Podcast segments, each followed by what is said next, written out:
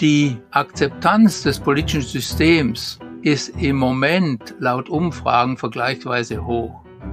Das spricht gegen den Befund einer Legitimationskrise.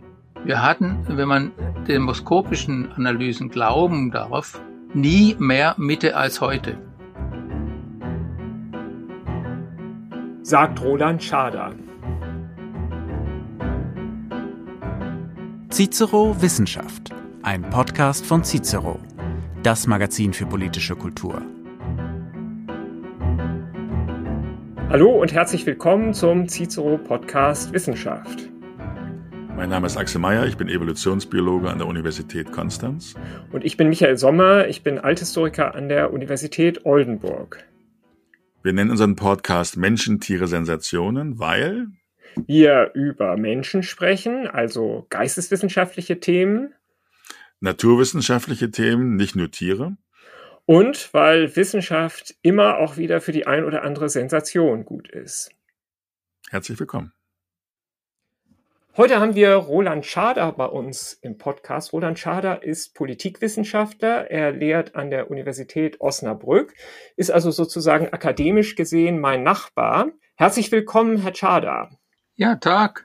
Das freut mich sehr, dass wir Sie hier haben. Wir möchten über eine Reihe von Themen sprechen, die eigentlich alle uns unter den Nägeln brennen. Wir sprechen über das deutsche Parteiensystem. Wir sprechen über die Energiewende, über die im Moment alle wieder am Reden sind.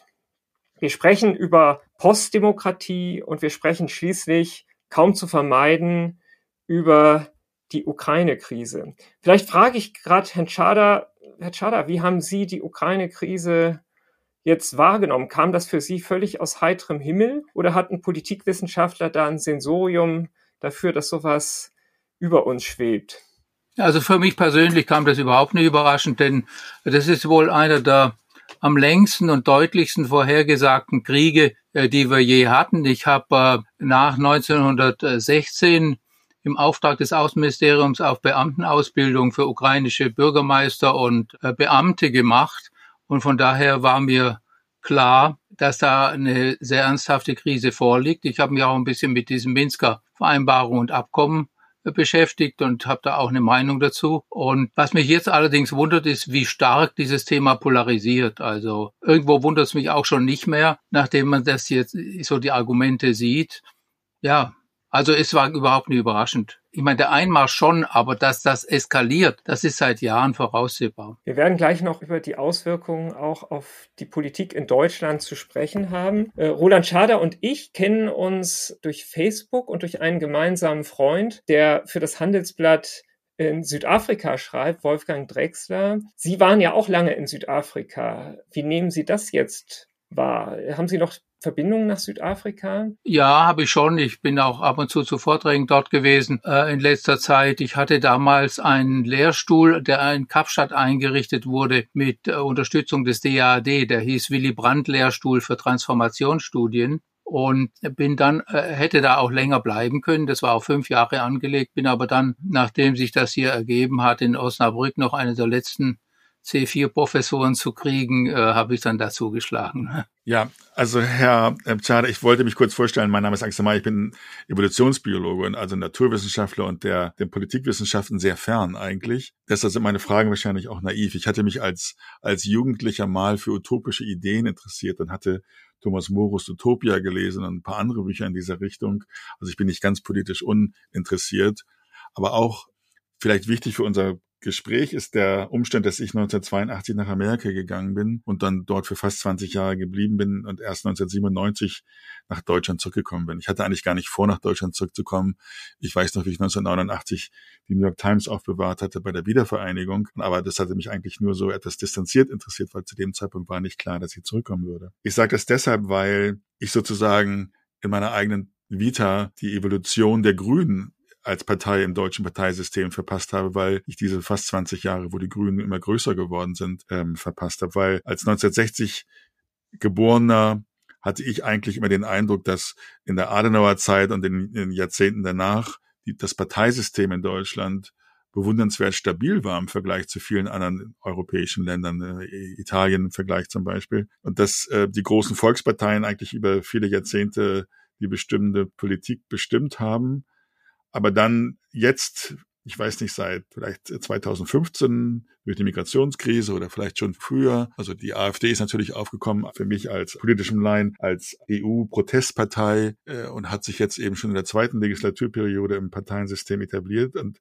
mittlerweile scheint es mir so, als ob die Parteilandschaft in Deutschland sehr viel fluider und unstabiler geworden ist, weil ja heutzutage man drei oder vielleicht sogar vier Parteien in den meisten Landtagen oder auf Bundesebene braucht, um eine funktionierende Regierung ähm, äh, hinzubekommen. Was ist da passiert? Ja, also als Sie in Amerika waren, haben Sie ja nicht nur den Aufstieg der Grünen äh, verpasst, sondern Sie haben die großen, große Transformation verpasst, die durch die deutsche Vereinigung sich ereignet hat. Vor der deutschen Vereinigung hatten wir ein zweieinhalb Parteiensystem. Wir hatten drei mögliche Koalitionen, eine große Koalition und SPD, FDP und CDU-FDP. Das sind natürlich sehr überschaubare Verhältnisse und das im Bund und Ländern. Das heißt, auch im Bundesrat waren die Dinge geordnet. Und jetzt, äh, wie Sie ja schon bemerkten, haben wir viel mehr Parteien. Wir haben sieben Parteien im Bundestag, erstmals eine Dreierkoalition und wir haben eine sehr bunte Koalitionslandschaft in den Ländern. Da gibt's mit Ausnahme der AfD alle Parteien an der Regierung. Also alle Parteien, die, alle relevanten Parteien, die wir haben, regieren irgendwo mit, außer der AfD. Und das ist natürlich äh, schon eine große Veränderung. Was noch dazu kommt, die Parteien sind gesellschaftlich nicht mehr so tief verankert auch nicht so stark mehr mit der Organisationsgesellschaft vernetzt. Also Organisationsgesellschaft sind Vereine, Gewerkschaften, Verbände. Das Vereins- und Verbandswesen, die Genossenschaftsidee, Selbstverwaltungstraditionen, die sind zwar in Deutschland im internationalen Vergleich immer noch stark, aber trotzdem haben wir Verbandsflucht und äh, auch Parteiidentifikation hat zurückgenommen, gibt eigentlich weniger Stammwähler, es gibt mehr Wechselwähler. Und insgesamt heißt das, dass die politischen Verhältnisse weit weniger berechenbar geworden sind, als sie es in der alten Bonner Bundesrepublik gewesen sind. Ja, das sind jetzt die groben Züge. Das hat natürlich sehr viele Auswirkungen. Das hat Auswirkungen beispielsweise auf das Politikmachen. Wie macht man Politik in der Berliner Republik im Vergleich zum Politikmachen in der Bonner Republik? Das sind Welten dazwischen. Wir sprechen auch in der Politikwissenschaft gar nicht mehr von Regierung. Man spricht eigentlich von Governance. Das heißt, das Regieren. Und äh, wer regiert eigentlich in Deutschland? Ich meine, die Leute denken, eine Bundesregierung, das stimmt ja gar nicht. Wir haben eine Bundesregierung und 16 Landesregierungen und die müssen sich in sehr vielen Bereichen zusammenraufen. Dazu hin kommt eine Europäische Union, äh, die etwa 80 Prozent der Gesetzgebung vorherbestimmt. Wir haben eine europäische Zentralbank, die eigentlich die Wirtschaftsregierung für Deutschland ist, die im Grunde unumgehbare Daten für die deutsche Wirtschaftspolitik setzt. Und ich habe das mal gezählt, wenn man den Europäischen Rat mit allen Mitgliedsländern der EU dazu zählt und dann auch noch das Bundesverfassungsgericht, das ja als Quasi-Regierung auch betrachtet wird, als Nebenregierung betrachtet wird, dann kommen wir in Deutschland auf 49 Regierungen, die irgendetwas hier zu sagen haben. Sie haben es eben angesprochen, es sind alle Parteien, alle größeren Parteien irgendwie beteiligt. Eine, für eine gilt es nicht, das haben Sie auch gesagt, die AfD. Das war ja letztendlich, wenn man sich das Erscheinen der Grünen und äh, der, damals der PDS im Parteiensystem anschaut, das war ja erstmal ganz ähnlich. Äh, der, der Holger Börner, der wollte noch mit der Dachlatte auf die Grünen losgehen. Die waren am Anfang nicht koalitionsfähig, sind dann aber doch Schritt für Schritt in das Parteiensystem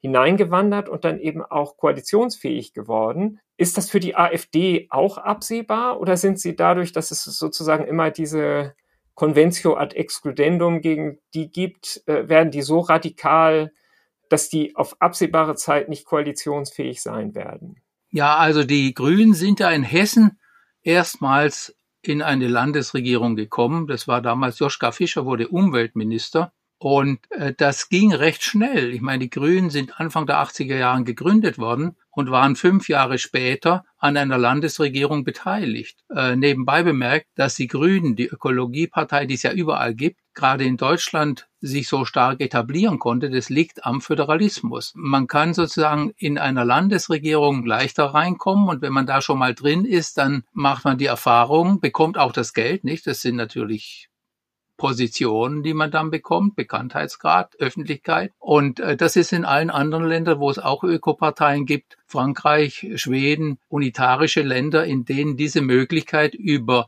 Gliedstaaten äh, sozusagen in die Politik reinzukommen nicht gegeben ist. Also für die ASD müssen wir analog genau dieselbe Frage stellen. Äh, wäre es denkbar, äh, dass die AfD in eine Landesregierung reinkommt? Also im Moment halte ich das für unwahrscheinlich, aber irgendwann könnte das der Fall sein, und zwar aus purer Not. Wir wissen ja, dass die Regierungsbildungen immer schwieriger werden. Das kann auch mal, äh, wenn jetzt die, die CDU wieder aufsteigen sollte und äh, sich sehr stark polarisiert in einem Wahlkampf mit den jetzigen Koalitionsparteien, dann bleibt eigentlich ja, und wenn die, wenn die FDP im Grunde Stimmen verlieren sollte als Regierungspartei, dann bleibt eigentlich als Mehrheitsbeschaffer letztlich nur die AfD übrig. Ähm, da gibt's natürlich Berührungsängste und deshalb wäre meine Prognose, wenn ich die jetzt mal wagen dürfte, eine Minderheitsregierung unter Tolerierung der AfD. Das ist der Einstieg in meinen, also wenn ich das mal vorausdenke. Minderheitsregierung hatten wir auch in Deutschland auf Landesebene schon. Das ist nichts Schlimmes. Und äh, wenn die Not äh, sehr groß ist, dann wird, dann könnte ich mir das so vorstellen. Nochmal vielleicht zum Aufstieg der Grünen. Einer, einer der Gründungsmythen der Grünen ist, in, zumindest in Deutschland, Atomkraft, nein, danke. Damit haben die Grünen, wenn ich das jetzt richtig rekonstruiere, einen entscheidenden Beitrag zu dem geleistet, was man Energiewende nennt in Deutschland. Äh, weg von der Kernenergie, die äh, Gas als Brückentechnologie und hin äh, zu erneuerbaren Energien. Eigentlich hat Deutschland ja Politikwechsel immer ganz gut hinbekommen. Man denke jetzt an die Ostpolitik oder an Kohls Wende oder an die Wiedervereinigung. Das hat in Deutschland immer relativ gut geklappt, aber die Energiewende, da hat man den Eindruck, die ist total gegen die Wand gefahren worden. Woran liegt denn das?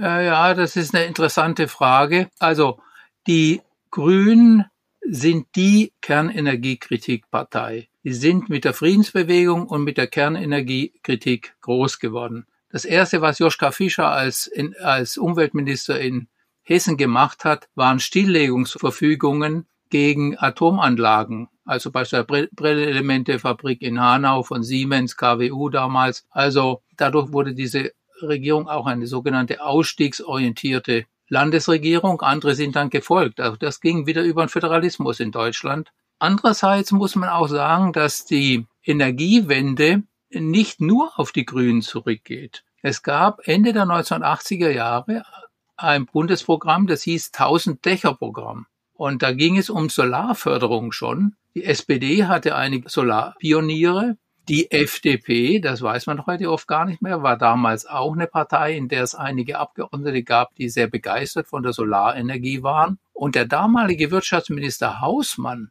hat ein Solarforum gegründet mit einer Anschubfinanzierung der Bundesregierung als Gegengewicht zum Atomforum. Also es ist nicht nur so, dass jetzt nur die Grünen Kernenergiekritik betrieben haben, sondern das äh, ist schon eine breite Bewegung geworden. Auch die Sozialdemokraten sind ja dann auf diese Kernenergiekritik eingeschwenkt und die öffentliche Meinung hat sich auch immer mehr von der Kernenergie abgewendet, so dass wir, dass man nicht nur sagen kann, die Grünen waren's. Kann ich da mal nachhaken als Naturwissenschaftler?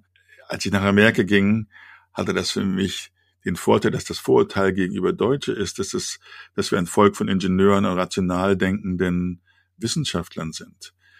Für mich war der, die Kritik in Deutschland oder auch für meine amerikanischen Freunde immer nicht ganz nachvollziehbar. Natürlich gibt es das Lagerungs-, Endlagerproblem, aber wie Sie wissen, gibt es ja Gemeinden in Finnland, die sich darum bemühen, Lagerstätten oder das nächste Atomkraftwerk zu bekommen. Also ich habe ähm, oder auch jetzt viele der The Green Change, der in Amerika jetzt gerade passiert und propagiert wird, die allermeisten Amerikaner, ich glaube auch Al Gore, haben sich für Atomkraft als eine wichtige CO2-freie Energiequelle ausgesprochen. Für mich war das nie ganz nachvollziehbar, warum Deutschland aus meiner Sicht zumindest äh, so irrational so irrationale Ängste hat. Ja, also ich hatte ja schon darauf hingewiesen, dass der Föderalismus äh, diese Kernenergiekritik mit äh, befördert hat. Und also ich habe eine Habilitationsschrift in Konstanz abgeliefert zur kerntechnischen Sicherheitsregulierung, Vergleich Deutschland-USA. Die deutschen Kernkraftwerke waren Weltspitze damals, was sozusagen Verfügbarkeit und Sicherheit betraf, waren die nicht übertroffen von keinem anderen Land. Wir hatten in den USA ja Three Mile Island. Ich meine, das war, äh, war ein richtiger schludriger Betrieb in den Kernkraftwerken. Ich war damals zu Interviewreisen in National Laboratories, habe mit äh, älteren Mitarbeitern gesprochen, die schon pensioniert waren und dann meistens auch sehr, sehr artikuliert und die mir alle bestätigt haben, dass die deutschen Kernkraftwerke international einen sehr hohen äh, Standard haben und äh, der mir genau das sagte, was Sie auch sagen. Die Technikkritik in Deutschland hat eine lange Tradition. Wir haben von Oswald Spengler über Adorno, über Günther Anders, über andere, schon in den 60er Jahren haben wir, haben wir eine Art von Technikkritik, die sich dann in den 80er Jahren schon zur Technikfeindlichkeit gesteigert hat. Und wenn man den Oberpriester äh, der Grünen, Ulrich Beck, es ist ein bisschen despektierlich, aber ich habe dazu einiges jetzt gelesen. Wenn man da liest, wie er in, in dem Buch Risikogesellschaft und in unzähligen äh, anderen Publikationen eigentlich die Wissenschaft oder den Wahrheitsanspruch der Wissenschaft anzweifelt, das führt dann eben zu dem Ruf, den wir bekommen haben, dass wir technikfeindlich sind. Das kann man nachlesen in Publikationen von äh, bestimmten, leider muss ich sagen, Sozialwissenschaftlern. Aber wie kann es zu dieser deutschen Hysterie kommen? Oder wie kann jemand wie Joschka Fischer allein sowas bewältigen? Und die nächste Frage werden, warum wird jemand wie Joschka Fischer dafür nicht haftbar gemacht? Warum? Deutschland steht im Vergleich zu Frankreich sehr viel schlechter da in der CO2-Bilanz, weil, wie Sie wissen, Frankreich viel mehr Atomkraftwerke hat. Wir können noch so viel Windräder aufstellen. Wir werden nie in die Nähe von Frankreich kommen in der CO2-Ausstoß, äh, wenn wir da nicht umlenken. Wie kann, wie kann es dazu kommen? Also ich habe mich immer als Naturwissenschaftler gefragt, wie kann es sein, dass dieser Diskurs eben von solchen, äh, von solchen Leuten oder von solchen offensichtlich falschen Argumenten äh, dominiert wird? Naja, wenn Sie jetzt internationale Umfragen, die EU macht Umfragen zur Technikeinstellung. Und wenn Sie da Fragen zur Gentechnik, zur Kerntechnik und dann noch Umfragen nehmen zu Globally, Homöopathie, dann sehen Sie, dass in Westeuropa äh, die Deutschen diejenigen sind, die am meisten Angst vor Gentechnik haben und das größte Vertrauen im Vergleich in homöopathische Globuli. Und das, das kann man schon beobachten seit den 20er Jahren. Ich habe gerade Oswald Spengler gesagt, ich, äh, die ganzen Naturbewegungen und die Nazis haben das auch noch ausgebeutet. Das hat eine ganz lange Tradition. Ich wollte gerade auf den Faktor zu sprechen kommen. Welche Rolle spielt da jetzt auch die politische Genealogie sozusagen der Grünen? Äh, es gab da in den 60er Jahren, gab es halt die AUD, die Aktionsgemeinschaft unabhängiger Deutscher. Das war ja so eine Art rotbraune Querfront, wenn man so will, die auch sehr, sehr technikfeindlich war und daneben auch neutralistisch. Also auch auch die, die, diese Friedensbewegung, die ja in Deutschland auch so, ein, so einen hochaktiven Humus hat, die ist ja sozusagen der zweite Gründungsmythos der Grünen. Äh, ist das schon, könnte man sagen, dass das ein deutscher Sonderweg ist, dass, dass äh, solche Bewegungen hier so stark sind und dass vielleicht das auch damit zu tun hat, dass äh, eben rechts, der, der äußerste rechte und der linke Rand, dass die da äh, so, so ein wenig konvergieren? Ja, genau so würde ich sehen. Und es ist merkwürdig, finde ich, dass das wissenschaftlich nicht aufgearbeitet ist. Es gibt Technikgeschichte, es gibt über Kernenergienutzung auch Untersuchungen, aber genau diese Traditionslinien, die sind bis heute nicht aufgearbeitet. Und ich habe ja gerade angedeutet, wenn man Ulrich Beck liest, dann erinnert es zum Teil an, an Oswald Spengler und äh, ganz dumpfe Ideologien, in denen Technikfeindlichkeit eine Rolle spielt.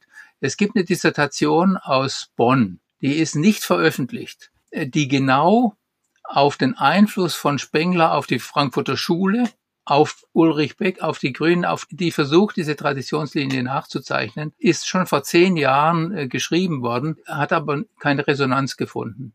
Das liegt auch am Aufmerksamkeitshorizont der Wissenschaft und der Medien, nicht? Äh, das muss man entdecken und dann muss man hart dran arbeiten und dann kann man an die Öffentlichkeit gehen. Also ich habe es ein bisschen im Blick, aber äh, mal sehen, was draus wird. Aufmerksamkeitshorizont hängt das auch vielleicht auch mit der politischen Schlagseite von, von Wissenschaft und Medien zusammen, dass Ja, natürlich. Ich meine, äh, Wissenschaftler sind ja keine neutralen Wesen von Natur aus. Ich meine, natürlich haben sie ein Erkenntnisinteresse. Da stimme ich jetzt auch mal mit Habermas überein. Ich meine, Habermas hat genau über das Erkenntnisinteresse sich in 70er Jahren, frühen 70er Jahren ausgelassen. Äh, auch natürlich so mit ein bisschen appellativen Hintergrund. Aber das kann man nicht leugnen. Man kann versuchen, das abzu, sozusagen zu dämpfen. Aber ich meine, ich habe noch nie was gelesen, von äh, Kolleginnen oder Kollegen, äh, ohne am Ende zu, eine Einschätzung zu versuchen, die dann auch meistens hinhaut. Aber kann ich doch nochmal nachfragen, liegt denn das Versagen an uns Naturwissenschaftlern, dass wir es nicht geschafft haben, rationales Denken, quantitatives Denken unter unseren Studenten und damit dann auch später in die Wissenschaftsjournalistik oder in die Ministerien irgendwie zu bringen? Ich meine, ich, ich bin immer voller Unverständnis, wenn ich sehe, wie die Deutsche Umwelthilfe oder solche Lobbyorganisationen oder Frau Berber kurz sich jetzt eine Dame aus, von, von Greenpeace ins Ministerium. Offensichtlicher geht ja gar nicht mehr dieser Einfluss der Lobbyisten in diese Entscheidungen ähm, öffentlich zu machen. Wie kann es sein, dass das so irrational und antiaufklärerisch geworden ist? Es gibt, äh, ich meine, die eine Frage ja, warum wehrt sich die Naturwissenschaft nicht? Warum wehren sich die Ingenieure nicht? Es gibt von Hortleder aus den 70er Jahren eine Studie über die deutschen Ingenieure da kommt im Wesentlichen raus, die deutschen Ingenieure haben sich immer als unpolitisch verstanden. Allein die Ärzte sind aufgrund der Konstruktion unseres Sozialversicherungssystems politisiert worden. Alle anderen Naturwissenschaften und Ingenieurwissenschaften haben sich bis in die, äh, fast bis heute, was darauf eingebildet, dass sie unpolitisch sind, dass sie Diener des Geme neutrale Diener des Gemeinwohls sind. Das ist in den USA überhaupt nicht der Fall. In den USA haben sich die Ingenieurwissenschaften und ihre Verbände aktiv gegen die Kernenergiekritik gewehrt. In USA hat es Bauplatzbesetzungen gegeben, Seabrook, Shoreham, das war noch gravierender als bei uns. Aber selbst die Union of Concerned Scientists, da habe ich äh, Interviews mit denen geführt, äh, Ende der 1980er Jahre, die ja eigentlich gegen Atomkrieg gegründet wurden, ist dann umgeschwenkt pro Kernkraft und hat sich auch aktiv in die Diskussion eingebracht. Während meine Interviews mit Ingenieuren in Deutschland, was habe ich da gehört? La Moyance.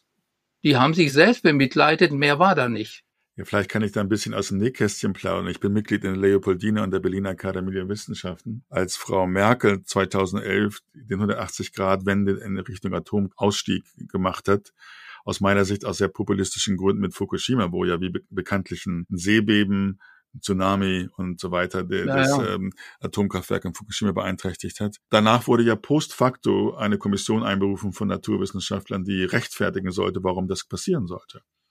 Und einige der Leute. Das war keine Naturwissenschaftler, da täuschen sich die Töpferkommission. Das waren Philosophen, Bischöfe, Sozialwissenschaftler, eine Juristin. Da war der der Generalsekretär des, der deutschen Katholiken dabei, da waren zwei Bischöfe dabei, äh, da war der Herr Ulrich Beck, von dem ich schon gesprochen habe, dabei. Ich habe nachher mit Leuten aus der Reaktorsicherheitskommission äh, gesprochen, die haben, konnten sich nur noch wundern, haben sie aber auch nicht gewährt. Die sind gleichzeitig ja verpflichtet worden, äh, Statusgutachten zu den einzelnen Kernkraftwerken zu machen über den Sicherheitsstatus.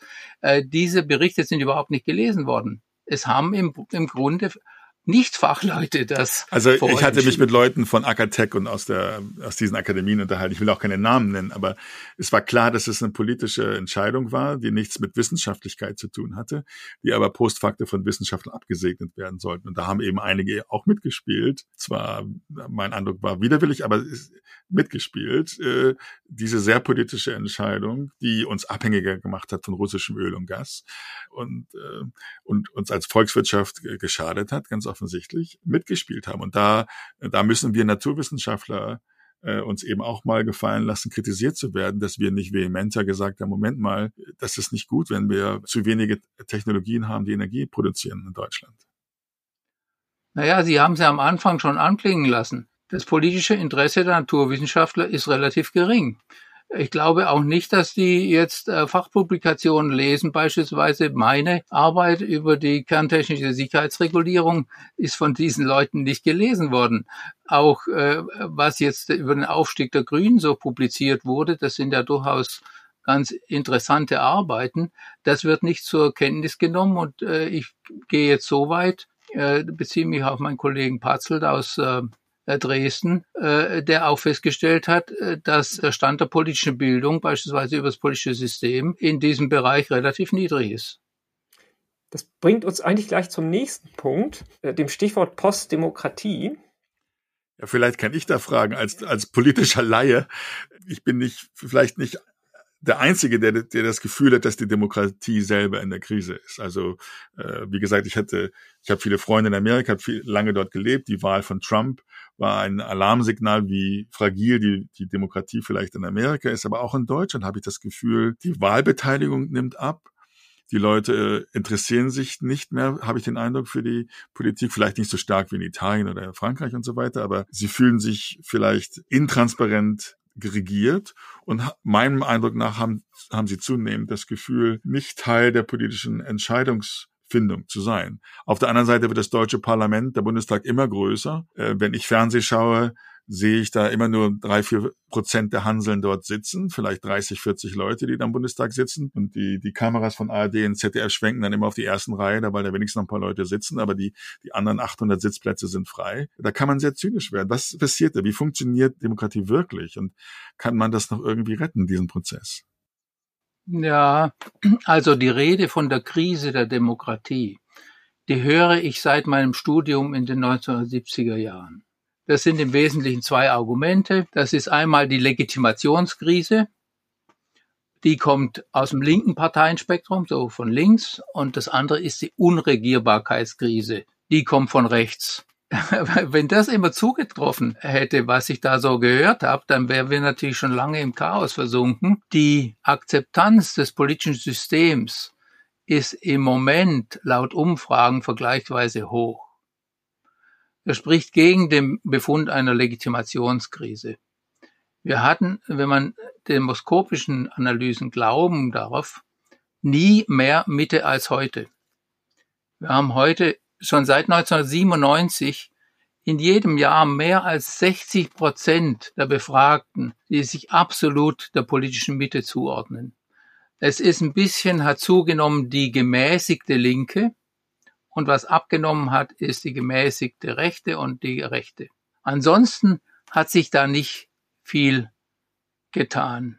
Und äh, was die Unregierbarkeit äh, betrifft, da bin ich auch äh, relativ skeptisch, ob man davon reden könnte. Gegen die Rede von der Unregierbarkeit spricht, dass die Bundesrepublik Deutschland seit ihrem Bestehen eine Reihe von Herausforderungen und Krisen besser überstanden hat als die meisten europäischen Nachbarstaaten. Das kann man, kann man also, kann man sozusagen durch die ganze Geschichte der Bundesrepublik hinweg äh, beweisen, mit Zahlen beispielsweise. Und die, wie misst man das? Äh, wie bitte? Wie misst man das? Also erstens haben, haben wir natürlich de demoskopische Daten über die Zufriedenheit mit der Regierung und mit, mit, mit dem politischen Personal. Äh, zum anderen können Sie beispielsweise, hat man ja po Politikanalysen.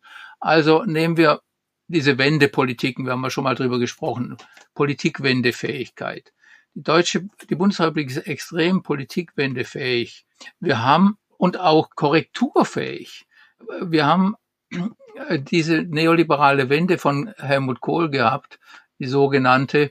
Die Leute haben aber gar nicht gemerkt, dass er eigentlich gar keine neoliberale Politik gemacht hat. Seine ersten Gesetze waren Altersteilzeitgesetz und und äh, Vorruhestandsgesetz. Das heißt, er hat genau das Programm der Arbeitszeitverkürzung, das seine Vorgängerregierung schon eingefädelt hatte, fortgeführt. Und zwar aus ganz einfach deshalb, weil damit die Arbeitslosenquoten runtergegangen sind. Die Leute sind sozusagen aus der Arbeitslosigkeit in die Rente äh, übergeführt worden. Und das ist 20 Jahre lang gemacht worden. Ich habe damals Vorträge gehalten in Japan, mehrere über Deutschland. Äh, und als ich das erzählt habe, haben die Japaner immer gesagt, aber dann wird doch Deutschland immer, immer ärmer, wenn ihr immer weniger arbeitet. Naja, und äh, Schröder hat es dann mal gemerkt, nicht? Und dann kam die Agenda 2010, die sozusagen völlige Wende wieder gemacht hat von Arbeitszeitverkürzung zur Arbeitszeitverlängerung. Ähm, dann ist die, das politische Personal, die Durchlässigkeit, äh, das ist äh, phänomenal. Ich meine, welches Land können Sie mir nennen, wo ein Straßenkämpfer, der Polizisten ver äh, verprügelt hat in Frankfurt, Außenminister wird? Ich meine, dieses...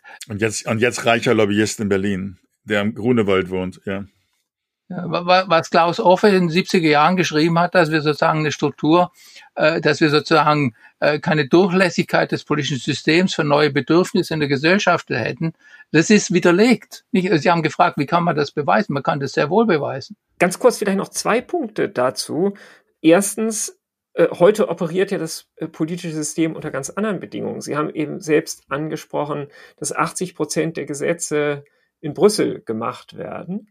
Und ich habe ganz, ganz lange in England gelebt und da war die Debatte immer ganz klar davon bestimmt, dass man äh, sich darüber beschwert hat, und das hat dann ja auch den Brexit möglich gemacht, dass äh, Brüssel eben ein intransparenter, undemokratischer Moloch ist, dass man keine demokratische Öffentlichkeit in Europa hat, dass insofern also diese 80 Prozent Gesetze, die da gemacht werden, praktisch der demokratischen Kontrolle entzogen sind. Das ist, das ist das eine, was ich gerne fragen würde. Ist das vielleicht auch äh, ein Thema, wo die Leute sagen, naja, Postdemokratie, da ist vielleicht doch irgendwas dran?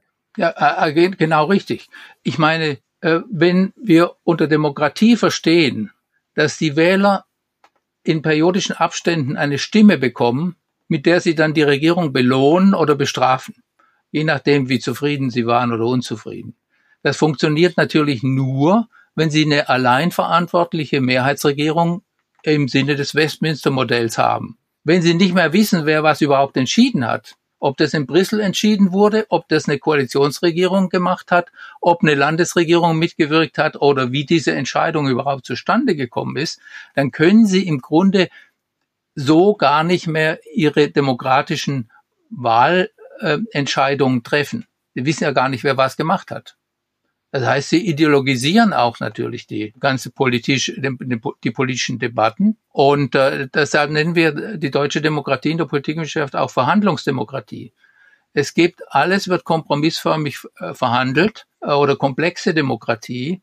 Es ist sozusagen, äh, die Opposition regiert über den Bundesrat immer mit. Und andererseits, äh, die muss man eben sagen, äh, dass Demokratie als als Konfliktlösungsinstrument, also im Grunde als Verfahren, äh, in Deutschland relativ gut funktioniert. Sie führt zu, bislang jeden äh, zu recht äh, guten Problemlösungen.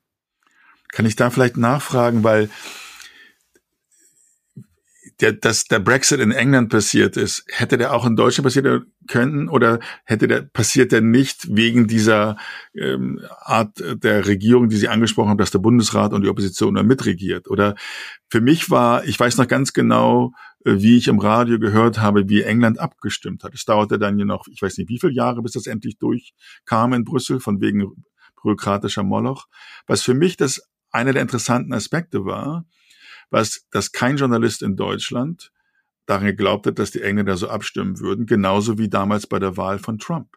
Aus meiner Sicht als einfacher wählender Bürger, dieser Disconnect zwischen der politischen Kaste der Journalisten und der politischen Realität sagt für mich viel aus über diese, dieser Disconnect zwischen, zwischen Wahrheit und Schein, was hier wirklich passiert. Ja, absolut. Ich meine, radikale Politikwechsel in Deutschland sind unter diesen Bedingungen nicht denkbar. Wir haben ja in England auch diese Stop-and-Go-Politik. Wir hatten das in den 70er Jahren, sind die Sozial, äh, ist Labour dran gekommen, haben sie verstaatlicht. Äh, wenn die Conservatives rangekommen sind, haben sie wieder privatisiert und dann ging und, und wieder und, und dann wieder. In den USA auch. Äh, äh, Trump hat eine dezidiert andere Vorstellung, beispielsweise von der internationalen Rolle der USA als äh, die jetzt regierende Kräfte, äh, die eigentlich der, der Bush-Doktrin äh, verpflichtet sind. Und das, das ist eine Alternative. In einem Bush-Doktrin hier, Trump, Interessendefinition der USA auf der anderen Seite, das ist eine Alternative. Sowas finden Sie in Deutschland gar nicht. Und äh, dann haben wir auch die Möglichkeit äh, des äh, bundesweiten Referendums nicht, was wir ja in äh, Großbritannien da was zur Anwendung gekommen ist von Brexit. Und, äh, wenn wir, äh, und dadurch ist es bei uns höchst unwahrscheinlich, dass wir so äh, eine radikales Umschwenken erleben werden. Stichwort äh, nochmal Politikwende. Olaf Scholz hat jetzt die Zeitenwende ausgerufen. Das ist ja sozusagen die, die denkbare äh, Maximalform von, von Politikwende. Und äh, Der Hintergrund ist natürlich die Ukraine-Krise beziehungsweise jetzt der Ukraine-Krieg. Sie haben eben selbst gesagt, im Grunde genommen die radikale Wende, das funktioniert in Deutschland gar nicht. Sowas kann es gar nicht geben, weil immer die Opposition mitregiert und weil wir, weil das Konsensuelle bei uns so stark verankert ist. Wie wird denn das jetzt mit der Zeitenwende stehen, die Scholz ausgerufen hat? Ist das am Ende der Berg, der kreist und eine Maus kommt raus? Also ich habe, äh, was passiert? Ich habe kürzlich erst einen Vortrag gelesen von meinem akademischen Lehrer Gerhard Lehmbruch über die Kohlsche geistig-moralische Wende. Sein Ergebnis ist, das war mehr Wende-Rhetorik als tatsächliche Wende. Ich meine, wir haben damals, also wenn man jetzt Thatcher und Reagan, also deren neoliberale Wende vergleicht mit der von Kohl, dann ist das von Kohl im Grunde, da ist nichts mehr, da bleibt fast kaum was übrig. Und äh, für die Zeitenwende würde ich jetzt auch die Prognose wagen, dass im Umsetzungsprozess da sehr viel klein gearbeitet wird. Äh, jetzt hört man ja schon Stimmen, na ja, die 100 Milliarden sind ja nicht nur für Militärgerät, sondern die sind ja für alle möglichen friedensschaffende Maßnahmen auch gedacht. Also ich prognostiziere jetzt mal, wenn es gut geht, kommt die Hälfte bei der Bundeswehr an, die andere Hälfte wird irgendwo anders äh, eingesetzt, wenn man überhaupt auf die 100 Milliarden kommen wird. Also das schleift sich ab. Aber heißt denn das auch, um Frau Merkel zu zitieren, dass wir das schaffen oder schaffen wir das nicht? Weil ich meine, wenn Deutschland so ein Öltanker ist, der so langsam zu bewegen und zu steuern ist, wie sollen wir dann plötzlich 50 Prozent unseres Gas und Öls, das wir bisher aus Russland bekommen haben, ersetzen können oder wie soll dann das Land weiter geheizt werden? Ich dusche ganz gern morgens warm. Ähm, wie soll ich denn das machen in der Zukunft? Naja, also wenn ich die Energiewende jetzt betrachte oder die Klimawende, dann würde ich sagen, würde ich antworten, wer langsam geht, kommt auch ans Ziel. Andere Länder ha haben uns schon überholt. Wir waren früher mal äh, Energiewende-Weltmeister. Andere, die es langsamer angegangen sind, sind heute vor uns. Also da ist die Frage der Geschwindigkeit nicht das Zentrale, denn diese Energiewende ist ja ein Langfristprojekt von, manche sagen, 100 Jahren Dauer, bis man wirklich postfossil dann leben wird. Äh, was jetzt den, den, den Umstieg von äh, russischen Energieressourcen auf andere betrifft, kann die Regierung relativ schnell handeln. Das sieht man ja.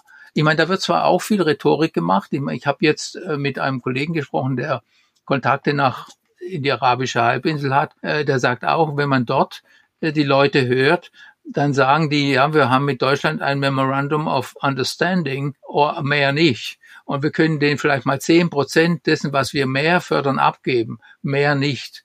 Äh, wenn die unseren, äh, unsere Zeitungen dann lesen, äh, der Wirtschaftsminister habe hier feste Vereinbarungen getroffen, dann können die ja eigentlich nur milde lächeln, nicht? Also Rhetorik ist natürlich in der Politik schon immer auch aber genau das macht mir ja Angst. Also es war ja noch nie irgendeine Gas- oder Ölquelle sauber. Ich meine, es ist ja nicht so, dass wenn man saudi-arabisches Öl kauft, unterstützt man den Krieg im Jemen. Oder iranisches oder irakisches Öl war ja auch noch nie friedlich. Also ob ich nun Russisch, äh, Russland unterstütze oder Saudi-Arabien, ehrlich gesagt, sind alles Kriegsnationen oder nicht gerade Herzblätter der Demokratie.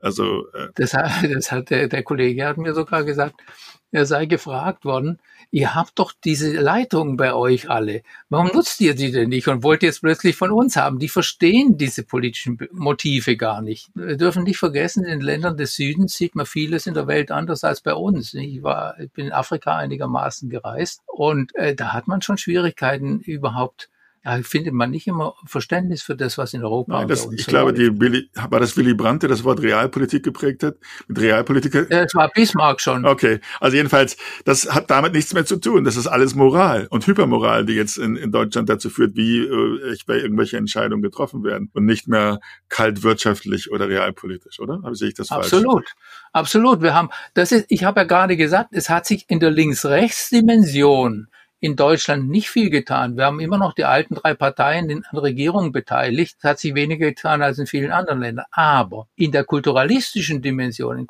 äh, sozusagen kosmopolitisch, libertär oder wie soll man, permissiv auf der einen Seite und äh, kommunitaristisch, national, Gemeinsinn betont, da haben wir die Konflikte nicht. Cancel Culture und all sowas. Wir haben kulturalistische Konflikte. Und wenn wir heute von Gesellschaftsspaltung sprechen, dann sprechen wir ja nicht von, von einer Spaltung entlang des Links-Rechts-Kontinuums, sondern wir sprechen um eine, über eine Spaltung im äh, Blick auf Kultur und Lebensstile. Äh, und, das, und das führt dann zu, Moral, zu Moralpolitik und Moral, moralischen Auf, Aufladung der Politik, des politischen Diskurses. Herr Tschader, in diesem Zusammenhang jetzt die letzte Frage. Äh, sehen Sie eventuell durch den Ukraine-Krieg bei uns etwas hereinbrechen, was man auch einen Mentalitätswandel nennen könnte? Vielleicht so im Ausmaß von 68? Oder ist das illusorisch? Schwer abzuschätzen.